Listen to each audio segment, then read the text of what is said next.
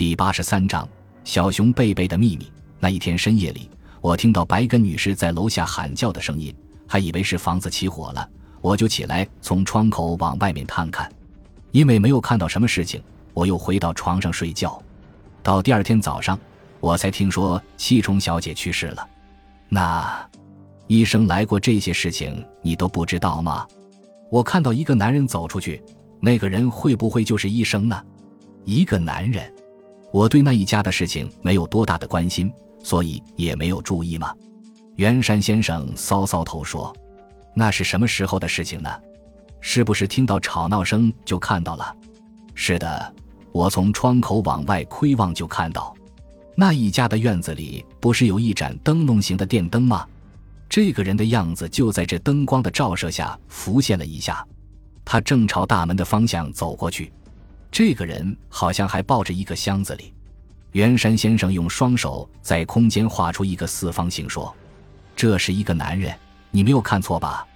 应该没有看错。可是你这样打破砂锅问到底，我就有些没有自信了。谢谢你啦。”走出糕饼店后，我带着孩子们来到附近一处公用电话亭。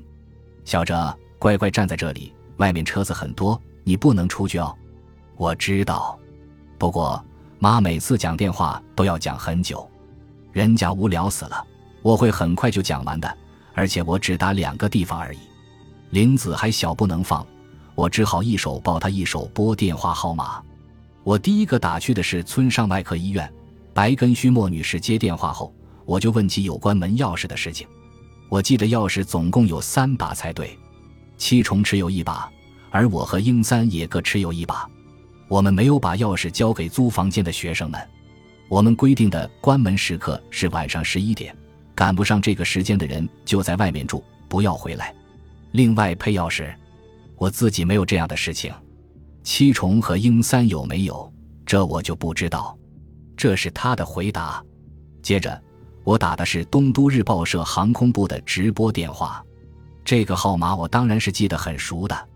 你找浅田先生吗？他到羽田机场去接底片，还没有回来吧？哦，等一下，他好像刚回来。接电话的人好像跑出去叫的样子。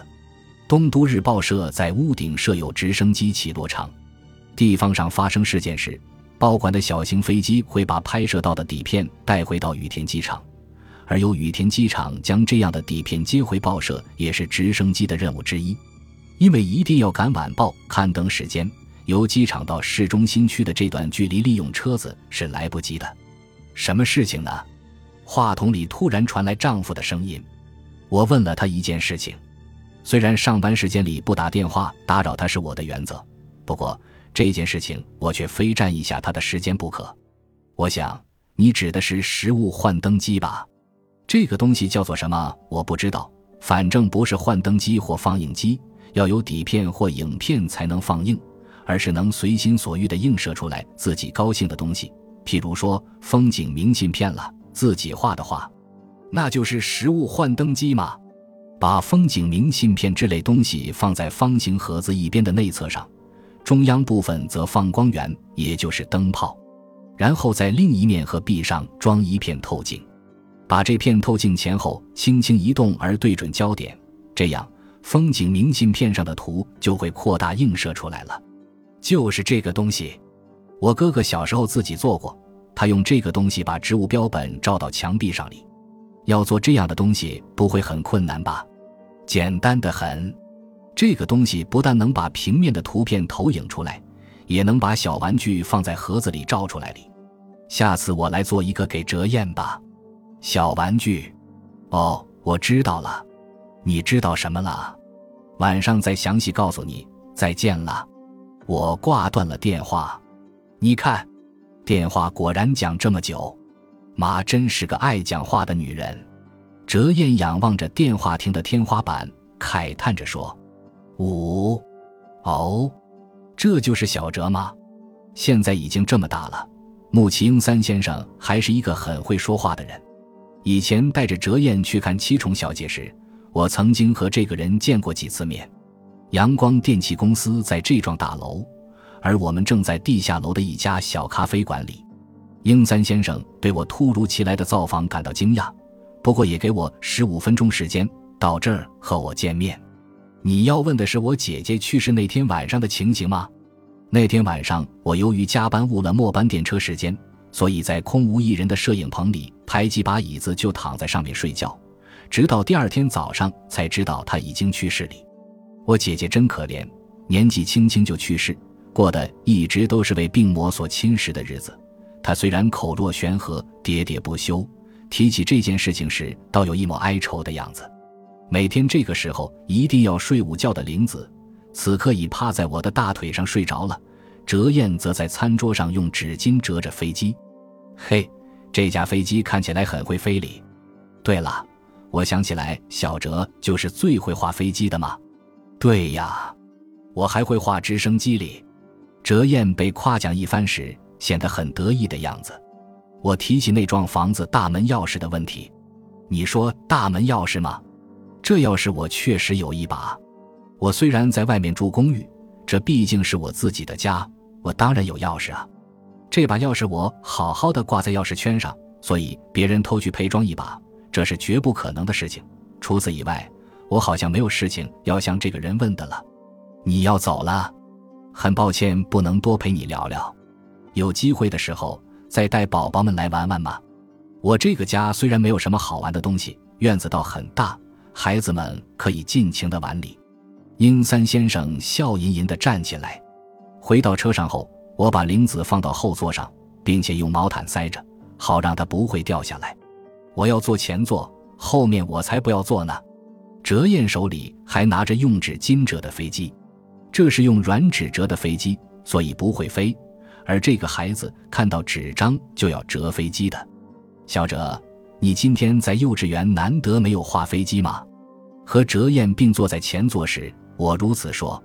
老师今天要我们画运动会的图，我就画了赛跑的场面。而天空里有一架 R A 三型在飞，哈，还是少不了有直升机要出现吗？说到这里时，我突然一怔，我想起来小哲就是最会画飞机的嘛。我忽然想起穆奇英三先生刚才说的这句话来。当时从我耳畔溜过的这句话不是很矛盾吗？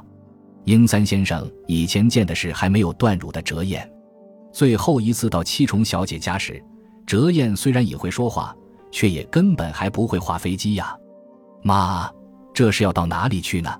或许我猛然发动车子的神情有些异样吧。哲彦望着我的脸问道：“去找爸爸？我们这就到报社去。如果老公有任务出去。”这就找雨布先生吧，要是连雨布先生也不在，我可以找认识的社会部记者。这样的事件，报纸一定会乐意刊载的。而独家新闻的资料不给老公服务的报社，我还给谁呢？这桩事件数天后就完全解决，熊宝宝肚里挖出大粒钻石。两年前杀姐命案水落石出，这是今天的《东都日报》社会版头条新闻的大标题。那一天和我老公以及雨布先生研究后，当天就把这个事件向警察报案了。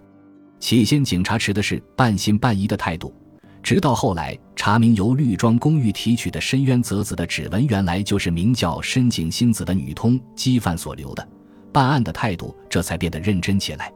木崎英三的行动立刻开始受到监视。第二天和他密会的深井星子刚刚出门便被逮捕。深井星子被捕后，将所有的事情供认，于是木崎英三只有将两年前谋杀七重小姐的罪状供认不讳了。当时英三由于打麻将输钱，还不起赌债而愁眉不展。其实这些钱只有三四十万元，而经常囊中羞涩的他，越是陷入困境，越对姐姐七重拥有之财产格外眼红，于是起了谋财害命的念头。七重小姐过的是朴素的生活，而英三却认为这是女人天生的吝啬表现。英三虽然是母亲的拖油瓶儿子，却也确实正是入籍木齐家，而父亲却憎恶自己这个没有血统关系的儿子。为了日后尽量少分给他遗产，生前就把大部分财产交给姐姐。父亲去世后没有分到什么财产，这是父亲和姐姐联手把当时还年幼的自己排斥的结果。英三一直有这样的看法。而且，对他加害也不需要采用和对付一个健康的人同样的手法。七重小姐是经不起刺激的严重病人。那天晚上，她就带着装有透镜的自制幻灯机侵入田园调布的家。这是自己的家，而且她又是使用钥匙，公然从大门进去的，所以她的举止或许不能算是侵入。可是事实上，她是偷偷摸摸溜进去的，这不是等于侵入吗？这个家的院子里有一座灯笼型圆灯，他就利用这个电源。将怪兽的模样映射到七重小姐卧房的墙壁上。依据自供，他是将约莫十公分大的红紫色塑胶制玩具怪兽用胶带固定在幻灯机的内壁上，而投影到墙壁面的影像竟有两公尺大。这是和窗户相对的表以发青色壁纸的墙壁，上面没有挂任何东西，所以几乎等于一面银幕。背对窗户横卧着的七重小姐，由于凶手刻意发出的声音而醒来。在她睁开眼睛的刹那间，这副巨大的怪兽就映入她的眼帘。